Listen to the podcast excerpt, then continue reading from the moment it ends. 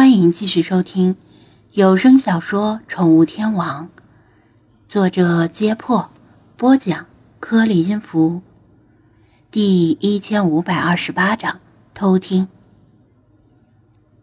有人来了。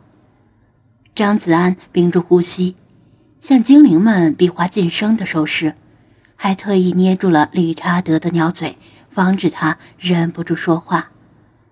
手电光越来越强。说话声渐行渐远，真他妈的晦气！快饿死我了！咱们什么时候才能回去吃饭呢？有人用英语抱怨道：“老板不画画，谁敢回去呀？”另一人回应道。要我说，那个报警的人可能早就跑远了，咱们还在这里傻乎乎的找来找去。总觉得这是挺邪门的。咱们这么多人，外加两条狗，竟然连对方的人影都没找到，连对方一共几个人都不清楚，还被一条毛巾耍得团团转。我要是老板，我也得生气。老板一生气，苦的就是咱们这些打杂的。老弟，歇会儿，我得抽个烟。张子安悄悄从树后探出一只眼睛，接着夜视仪看到两个保安站在另一棵树底下，腋下夹着手电，抽烟聊天，顺便偷懒。他在暗，对方在明。只要他们的手电不直接照到他，他们就不可能发现他。哎，我觉得老板好像认识那个叫 Jeff 的家伙。为什么？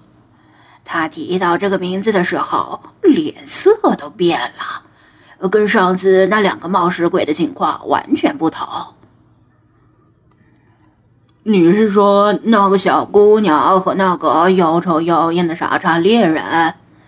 可不是嘛！听说那傻叉还当过兵，上过战场，最后还不是被狗狗扑倒？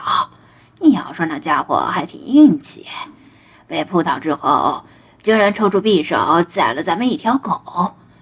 嗯，不过要不是咱们及时看到，恐怕他早就被另外两条狗给活活撕碎了。哼，他要是老老实实的投降，也不至于遭这罪。现在人不人，鬼不鬼的，只剩下半条命了。他是死了，咱们还要刨坑把他埋了。两人沉默了片刻，只有烟头的光芒在一闪一闪。希望这破差事啊，别轮到我。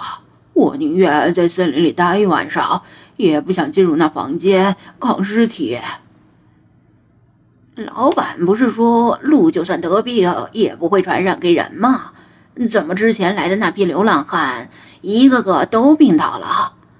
不是说这病就算感染了也没有那么快发病的吗？嘘，小声点儿。你说的那是动物啊，我跟你讲。我悄悄上网查过了，专家说，鹿的神经组织和淋巴组织在屠宰过程中被电锯高速摩擦，会形成气溶胶。气溶胶一旦被吸入鼻子，就很容易被鼻神经传递到脑组织啊。所以据说，屠宰场的工人是最容易被感染的，就像那啥狂犬病一样。被带病的狗或者蝙蝠咬了胳膊，去打普通狂犬疫苗就来得及；但如果咬到了脸，很快就发病了。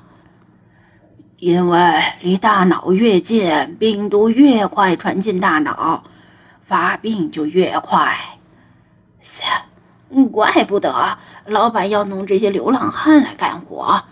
这么说，老板对咱们还是挺好的，否则咱们死都不知道怎么死的。老板对咱们当然好，以后等外面的世界人全都被瘟疫感染了，咱们就是这世界的主宰了。你真信？你不信？啊，不，没啥。我看咱们还是继续找那个叫 Jeff 的家伙吧。那混小子跑到哪里去了？真他妈的难找。两个人怕偷懒太久被别人发现，猛吸几口，把烟抽完，然后扔到地上踩熄。他们一手拿着手电，另一只手放在腰间，保持着随时可以抽太色枪射击的姿势，继续搜索。张子安把脑袋缩回树后。哎，我说。还要往前走，黑灯瞎火的，再往前走不会遇到熊什么的吧？哪来那么多熊啊？咱们在这里待了这么久，有几个人遇到过熊？再说，咱们还有枪呢。枪？你在开玩笑？哦，这枪电人还行，能制服得了熊吗？呃，不管了，老板说了，明天白天要在周围一圈树上安装监控摄像机。有人靠近就会被发现。哦，刚才咱们扛的那卷电线就是用来安装摄像机的，可不是嘛？监控摄像机也得用电呐。两人的说话声渐渐远去。弗拉基米尔探头看了看，后面没有其他人了，向张子安招招手，示意可以继续前进了。张子安倒是没着急走，他回味着刚才两人的谈话，其中透露了很多细节。首先，梅根和 Michael 确实是被屠宰场的人抓住了，而且 Michael 还在跟杜宾犬的搏斗中受了伤，被关在一间屋子里。但是他们没有提起梅根的下落。其次，里皮特就算不是屠宰场的老板，也必然跟乐事狗粮有千丝万缕的联系。再次，保安们大都是里皮特的信徒，但是相信的程度不同。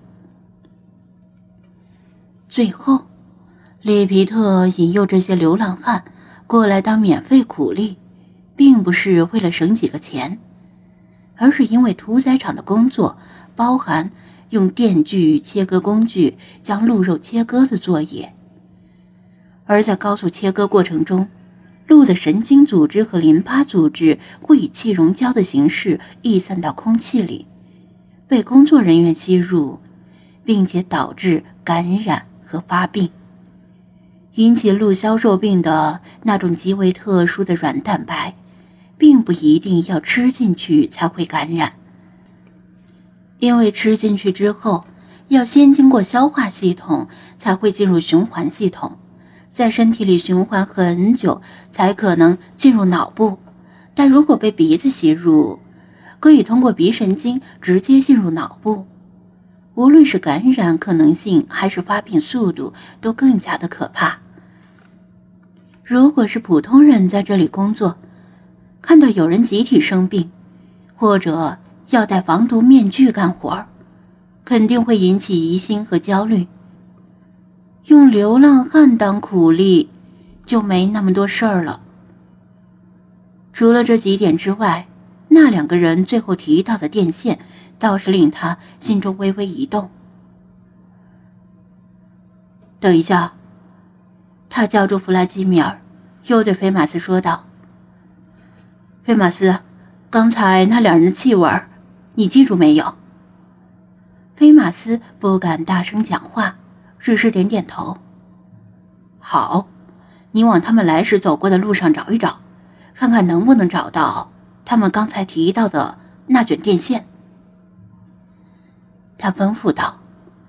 菲马斯不清楚他要电线干什么，但此时不宜多问，马上就窜入了黑暗中。张子安没有再遇到保安。又来到白天他们待的地方，和精灵们选了个更高的位置，放下夜视仪，眺望灯火通明的屠宰场。